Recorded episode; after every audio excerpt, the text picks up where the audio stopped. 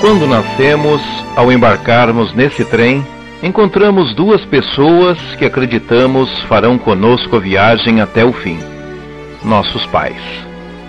Não é verdade. Infelizmente, em alguma estação eles desembarcam, deixando-nos órfãos de seus carinhos, proteção, amor e afeto. Mas isso não impede que durante a viagem embarquem pessoas interessantes que virão ser especiais para nós. Embarcam nossos irmãos, amigos e amores. Muitas pessoas tomam esse trem a passeio. Outros fazem a viagem experimentando somente tristezas. E no trem há também pessoas que passam de vagão a vagão, prontas para ajudar a quem precisa. Muitos descem e deixam saudades eternas.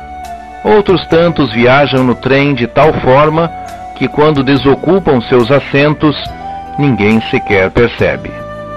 Curioso é considerar que alguns passageiros que nos são tão caros acomodam-se em vagões diferentes do nosso.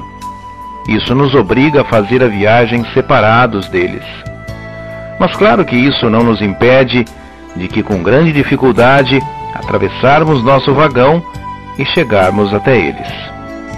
O difícil é aceitarmos que não podemos nos assentar ao seu lado, pois outra pessoa estará ocupando este lugar.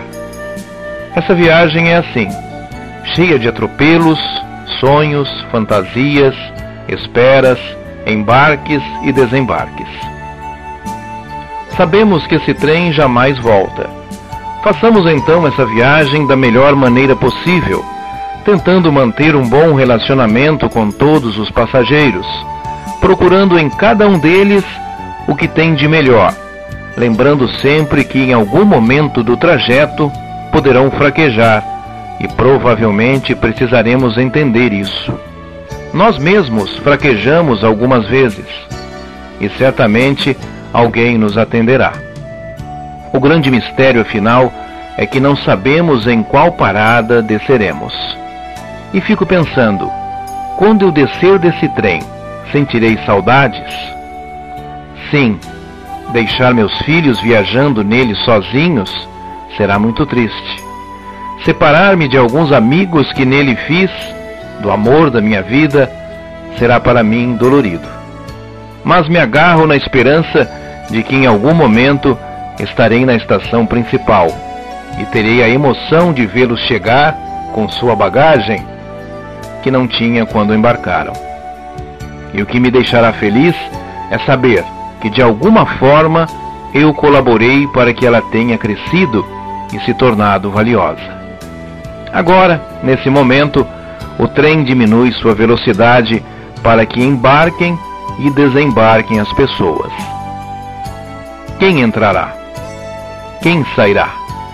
Eu gostaria que você pensasse no desembarque do trem não só como a representação da morte, mas também como o término de uma história de algo que duas ou mais pessoas construíram e que por um motivo íntimo deixaram desmoronar.